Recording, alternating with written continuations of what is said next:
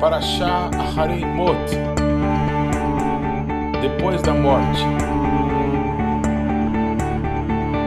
Todo mundo tem um pouco de medo da morte.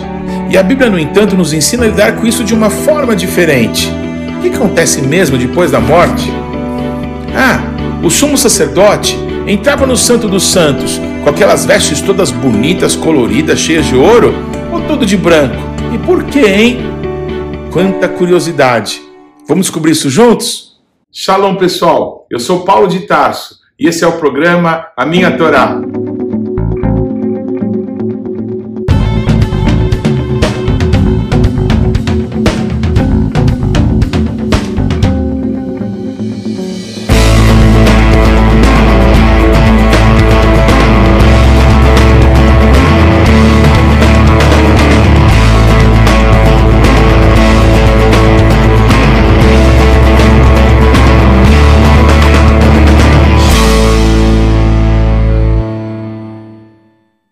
Favor, gaste agora alguns segundos, interaja conosco, deixe aí o seu like, faça algum comentário, torne esse vídeo ainda mais relevante, compartilhe com os teus amigos. E se você não se inscreveu ainda, não deixe de se inscrever nesse canal. Clique aí no sininho para que você receba as nossas notificações. E vamos juntos mergulhar no conhecimento da palavra de Deus. Shalom!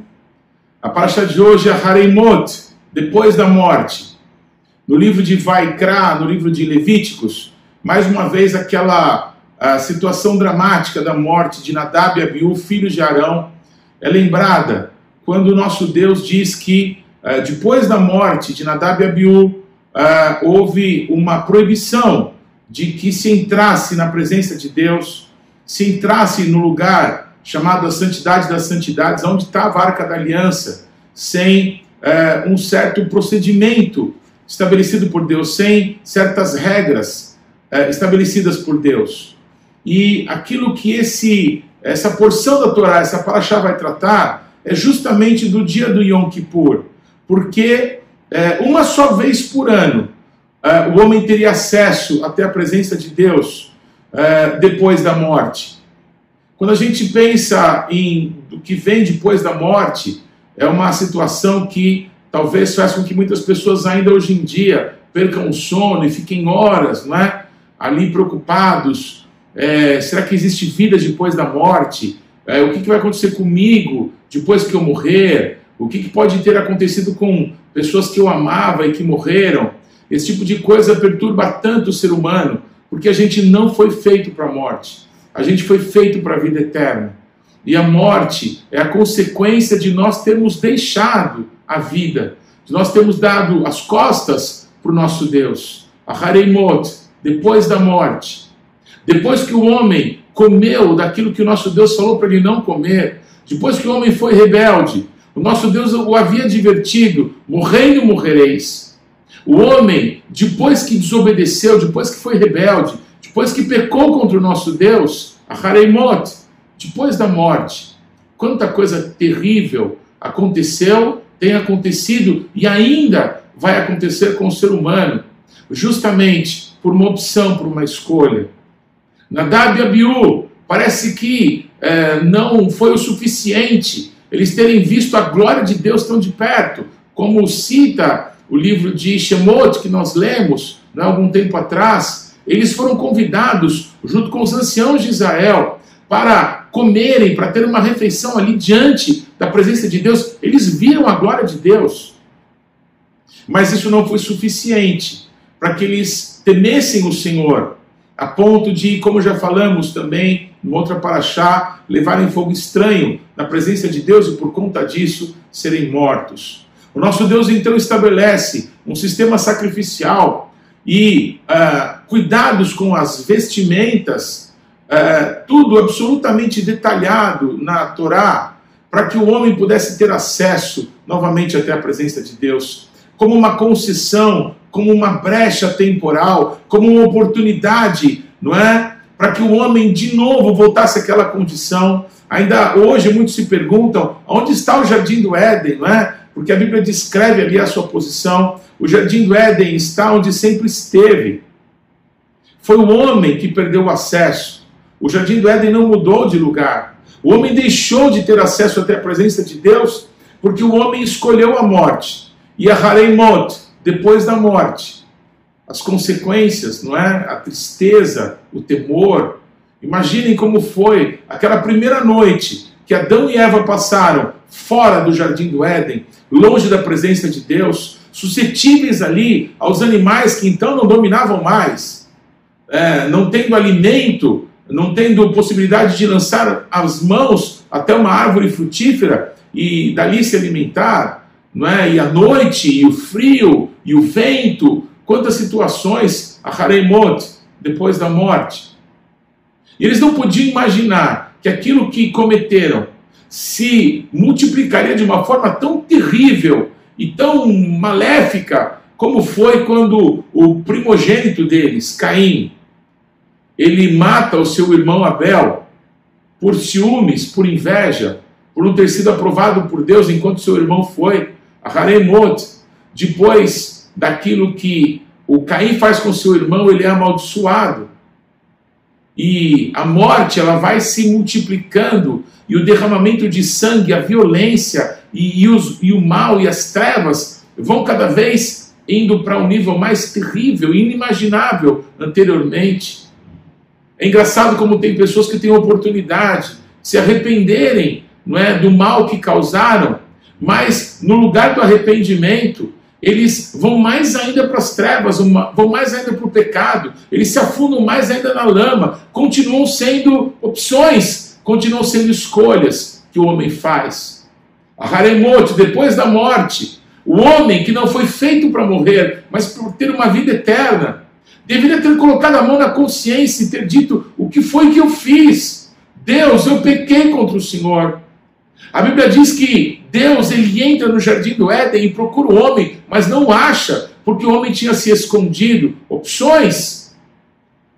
O homem deveria ter nu mesmo, saído correndo e dito: Deus, eu preciso te contar o que eu fiz. Eu não sei como lidar agora com essa situação. Eu estou arrependido, eu fui enganado. Eu fiz o que o Senhor falou para não fazer. Mas o homem preferiu esconder-se. A Haremot, depois da morte, as pessoas agem cada uma de uma maneira, cada um de um jeito.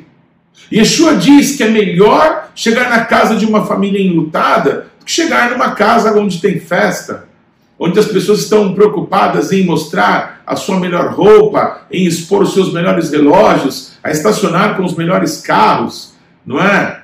A contar os seus é, ganhos financeiros, os seus sucessos ou a última viagem, é muito melhor chegar numa casa enlutada, onde todos estão pensando: meu Deus, o que eu tenho feito da minha vida?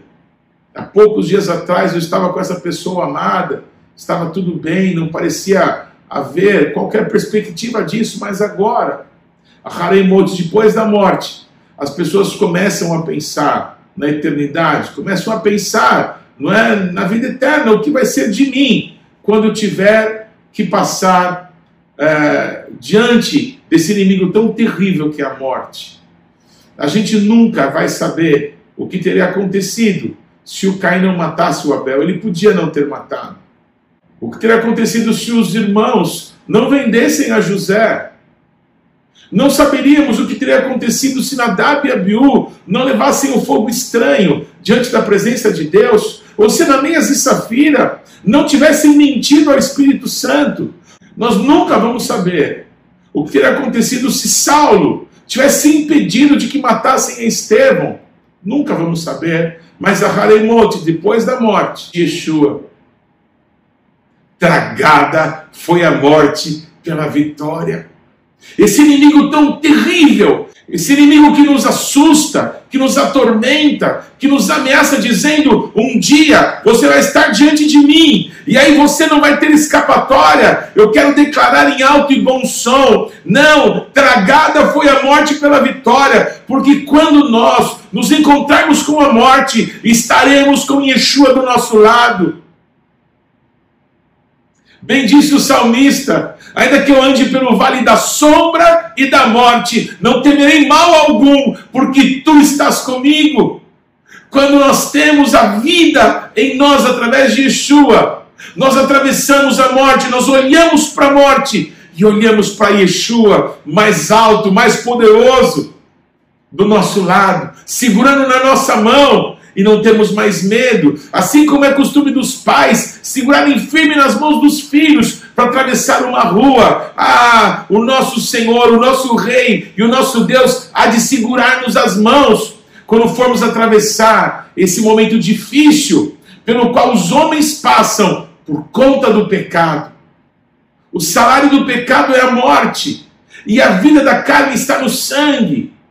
O nosso Deus, ele adverte os seres humanos, adverte o povo de Israel, logo depois em que ele dá ordens específicas para os ritos que o homem deveria estabelecer, que o sumo sacerdote, representando toda a nação de Israel, deveria ter ao entrar na presença de Deus. Um homem, não vestido com as vestes sumos sacerdotais, com o peitoral do juízo, com as pedras preciosas do éfode. Não, não com a mitra escrito Kodesh Ladonai. Não com todos os paramentos e com todo o ouro daquelas vestes gloriosas, mas vestido completamente de santidade, vestido de pureza, vestido de linho fino, branco. O sumo sacerdote deveria levar lá para o um lugar chamado a Santidade das Santidades o sangue de um novilho e depois de fazer muita fumaça como incenso, lançando incenso sobre o fogo, para que aquele ambiente ficasse totalmente tomado pela fumaça da adoração. O sangue de um novilho era levado lá para dentro, para de trás do véu, para que sete vezes o sangue fosse aspergido diante da tampa do propiciatório, onde estava a presença de Deus. Já falamos sobre essas sete aspersões de sangue que lembram as sete partes do corpo de Yeshua, por onde ele derramou o seu sangue, a sua vida, para nos salvar, para nos redimir, para cobrir os nossos pecados. Ali, vestido de santidade, molhando com o próprio dedo naquele sangue de um sacrifício, ele aspergia sobre a tampa do propiciatório e ali invocava o nome de Deus, porque está escrito: todo aquele que invocar o meu nome será salvo. Ele invocava não apenas por ele e pela sua família, mas ele também levava o sangue de um sacrifício de um bode até a presença de Deus, para de novo aspergir o sangue sobre a tampa do propiciatório, para clamar pelo perdão do nosso Deus para toda a nação de Israel. Dois bodes eram usados nesse sacrifício um que era degolado, não é? e o seu sangue levado até lá a santidade das santidades, o Kodesh, HaKodashim, mas o outro bode, quando o sumo sacerdote saía, depois de ter feito o sacrifício e as aspersões lá na santidade das santidades, o sumo sacerdote colocava as duas mãos sobre a cabeça do bode, e preste atenção, e ele declarava todos os pecados que a nação inteira de Israel estava cometendo.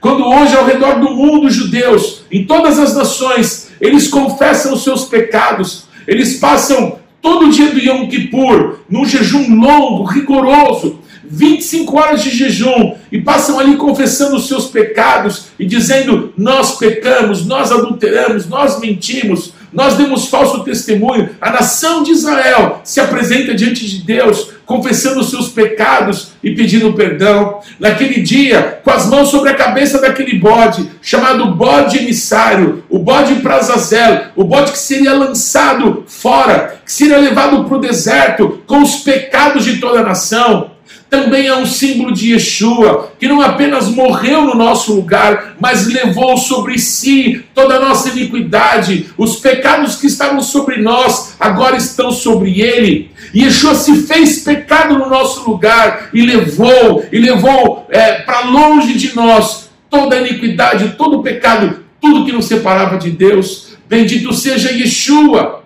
Muitas pessoas falam bobagem e dizem que aquele bode era um bode para o diabo, como se houvesse alguma coisa de mal na purificação que o nosso Deus tem para as nossas vidas, como se as trevas, como se Satanás tivesse alguma participação na redenção que o nosso Deus tem para nós. Não, no Deus que nós servimos, no Deus santo e justo, não há treva alguma. Yeshua, ele está representado nesses dois bodes. Ele é o bode emissário, ele é o bode do sacrifício, ele é representado pelo novilho, que também é degolado, cujo sangue é entregue diante da presença do nosso Deus porque o sangue de Yeshua é o único que foi derramado sem pecado por amor de todos nós, o sangue purificador, o sangue remidor, o sangue que nos traz vida, o sangue de Yeshua. Porque, como diz com tanta clareza essa porção da Torá, a vida da carne está no sangue. Não há remissão de pecados sem sangue. Yeshua se deu por nós, entregando o seu próprio sangue, para que todos nós pudéssemos ter de novo acesso à presença do nosso Pai.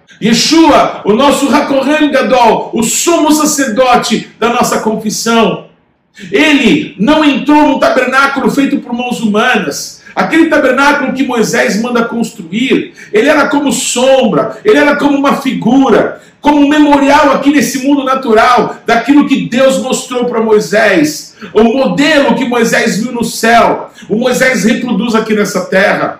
Se o sangue de novilhos e de bodes cobriam os pecados das pessoas, como que remetendo para aquilo que um dia Yeshua faria por todos nós, Yeshua, uma vez por todas, não todos os anos, como que tendo que repetir o sacrifício, mas uma vez por todas, uma vez na eternidade, entrou no tabernáculo eterno, na presença do nosso Deus, e não entregou o sangue de novilhos, não entregou o sangue de bodes, mas o seu próprio sangue. Yeshua derramou na presença do Pai o sangue que nos traz a paz, o sangue da reconciliação, o sangue da nova aliança. A primeira aliança selada entre Moisés e o povo foi feita com sangue. Moisés asperge o sangue de animais sobre o povo, sobre a Torá, mas agora em Yeshua, ele apresenta o sangue dele, nos abrindo um alto e vivo caminho até a presença do Eterno, do Criador do universo. E ele faz isso com o seu próprio sangue, nos dando acesso, nos dando um lugar, nos dando de novo acesso à presença do Pai. Aleluia!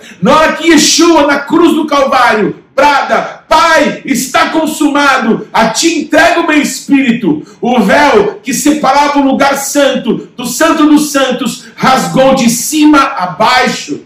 Não há mais separação, não há mais impedimento. Aquilo que aconteceu com o homem por causa do pecado, a, a proibição do acesso ao jardim do Éden, a proibição do acesso à árvore da vida, não existe mais para aqueles que estão em Yeshua, para aqueles que abrem o seu coração para a vida eterna, porque o véu foi rasgado. O véu fala da carne de Yeshua, que foi rasgada para que pudéssemos ter acesso à vida, para que pudéssemos ter acesso ao Pai. Mas uma boa nova precisa ser contada, uma boa nova precisa ser lembrada. Uma vez que Yeshua entrou na presença do Pai, Assim como o sumo sacerdote entrava na santidade das santidades outrora, e lá no lugar santo, em todo o espaço do Mishkan, do tabernáculo, ninguém podia ficar. Queridos, toda a nação de Israel estava ali do lado de fora, esperando que o sumo sacerdote voltasse, saísse da santidade das santidades, para abençoar o povo, para invocar o nome do Eterno sobre o povo. Assim estamos nós hoje, esperando, não sacerdote como nós, não homem como eu, como você, que precisava primeiro pedir perdão, fazer expiação pelos seus próprios pecados, para depois clamar pelo pecado da nação. Não, é um homem nós não precisamos, nós precisamos que Deus pudesse se manifestar e pudesse uma vez por todas fazer um sacrifício suficiente que nos pudesse aproximar novamente do Criador, do nosso Deus, a quem hoje podemos chamar de Abba, de Papai. Pois Yeshua que entrou, ele voltará. Aleluia! Yeshua, há quase dois mil anos, entrou lá no tabernáculo eterno e ele está hoje à destra do Pai, do Deus Todo-Poderoso, porque está escrito que o nosso Deus lhe disse: Aceita-te do meu lado, até que eu ponha todos os inimigos no estado de teus pés. E é isso que está acontecendo. A igreja de Cristo, mesmo no meio de lutas, mesmo no meio de situações que parecem tão terríveis, Parece que o corpo de Cristo está dilacerado, como estava o corpo do Machia pendurado naquela cruz. Mas há uma palavra profética, mas há uma palavra que declara que nenhum dos seus ossos foi quebrado. Existe no corpo do Machia, existe na igreja composta de Yehudim e de não Yehudim, de judeus e não judeus, há uma estrutura que não foi tocada, nem jamais será. Há uma estrutura que ainda permanece. Assim como Deus falou para Elias: Elias, não sobrou só você, não. Eu tenho sete mil homens que não dobraram seus joelhos a Baal. Deus sempre terá os seus. Deus sempre terá um remanescente. Deus sempre terá pessoas cujo coração queimam de paixão pela sua presença, anseiam pela volta de Yeshua, clamam, Maranata, vem o Senhor, declaram de dia e de noite a sua expectativa de que seja hoje, Mashiach now, como dizem os Ibudim nos Estados Unidos, agora, queremos o Mashiach agora. Queremos que Yeshua venha resgatar aquilo que ele comprou com o seu próprio sangue, que hoje somos chamados pelo seu nome. A continuidade dessa paraxá e depois da Raftará é muito terrível, porque o nosso Deus faz muitas advertências, porque assim como a atitude de Adão e de Eva pecando contra o nosso Deus, gerou coisas tenebrosas, um filho mata o outro, derrama o sangue do irmão por causa de inveja. Amados, o nosso Deus faz muitas advertências por causa do pecado, pecados de origem sexual, pecados de impureza. O nosso Deus adverte ao seu povo que se abstenham dessas coisas. O nosso Deus estabelece um sistema de regras e de leis, porque o homem desejou conhecer o, o bem e o mal, ele só conheceu o mal se afastando de Deus. Mas da Raptará dessa semana, nós vemos que coisa terrível tinha se transformado o povo de Israel fazendo e se corrompendo exatamente como o nosso Deus tinha dito para que ele não fizesse, com todo tipo de degeneração moral, com todo tipo de contaminação com idolatria, dando as costas para Deus, zombando da santidade do nosso Deus. Depois da morte, uns temem o Senhor. Imaginem, por favor, a Eleazar e a Itamar, os outros filhos do sumo sacerdote Arão, com que temor se aproximaram da presença de Deus depois da morte dos irmãos. Pensem, por favor, no temor que sentiram os sacerdotes que colocaram a arca da aliança no ombro depois da morte de Uzá. A Harimot, depois da morte, uns sentem temor e se aproximam de Deus, outros se afundam no pecado. É uma decisão que só você pode tomar. Há quase dois mil anos, a Haremot, depois da morte de Yeshua, um alto e vivo caminho foi aberto até a presença do Pai. Tema ao Senhor, se aparte do mal, clame ao Senhor, porque você será salvo. Ou siga o seu próprio caminho caminho de morte, caminho de destruição. Deus através de Josué, falou para toda a nação de Israel: Eu coloco hoje diante de vocês a vida e a bênção, a morte e a maldição. Escolham, pois, a vida e vivam, vocês e os vossos filhos. Infelizmente, ainda hoje, sempre haverá duas opções apenas: submeter-se ao nosso Deus, clamar para que a presença dele nos conduza, clamar para que o temor dele esteja sempre sobre a nossa vida ou dar as costas para Deus e se aprofundar mais ainda nas trevas. Estamos às vésperas de Pêssar, data que lembra que Yeshua, como um cordeiro mudo diante dos seus tosqueadores, não abriu a boca, se deixou levar-se, se deixou conduzir-se, se deixou apanhar, se deixou zombar, se deixou ser blasfemado. Deus, vestido de homem, foi julgado por um homem que vestia as vestes sumos sacerdotais, um homem vestido de Deus. E o homem vestido de Deus julgou Deus vestido de homem e o condenou. Quando o homem condenou Deus vestido de homem, estava traindo a condenação contra si mesmo. Essa é a nossa condição. A nós, o curar de vergonha. A nós, a morte. ao Senhor a vida e a santidade. Mas por conta de Yeshua, nós temos um livre acesso até a presença do Pai. A morte não tem mais autoridade contra a nossa vida. Não há acusação para aqueles que estão em Cristo Jesus, no Mashiach e Yeshua. Ao homem é dado morrer uma só vez, vindo depois do juízo. Sim, haverá um juízo. Como disse Yeshua Nicodemos, aqueles que creem no Mashiach não serão julgados. Aqueles que não creem já estão condenados. Haverá um dia que nós veremos a morte, o inferno e Satanás serem lançados no lago de fogo. Nesse dia, só haverá duas posições, como sempre houve.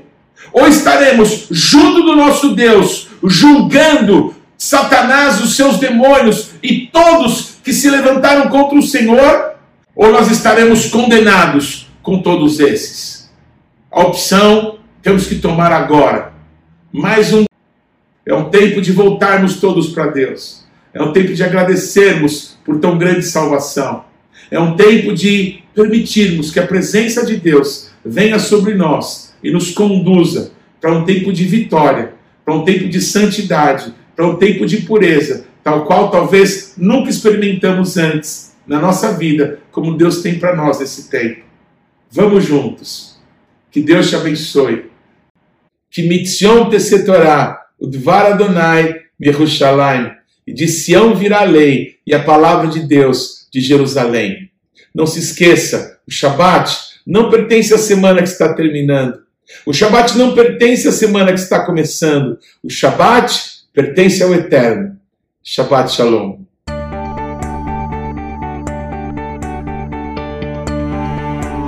Não deixe de ler ou de ouvir os textos que foram citados na Paraxá dessa semana. Você pode acessá-los ou no nosso site ou nas principais plataformas de podcasts. O importante é que você, pessoalmente, mergulhe no conhecimento da palavra de Deus. Você pode participar ativamente do programa Minha Torá, se inscrevendo no nosso canal, mandando perguntas, interagindo, compartilhando com seus amigos é, porções que vão te edificar. Mas também você pode fazer parte disso, semeando financeiramente para que esse canal se desenvolva ainda mais. Então você pode usar os nossos dados bancários para que você possa fazer contribuições para que a palavra de Deus possa alcançar muitas outras pessoas. Vamos fazer isso juntos e que Deus te abençoe.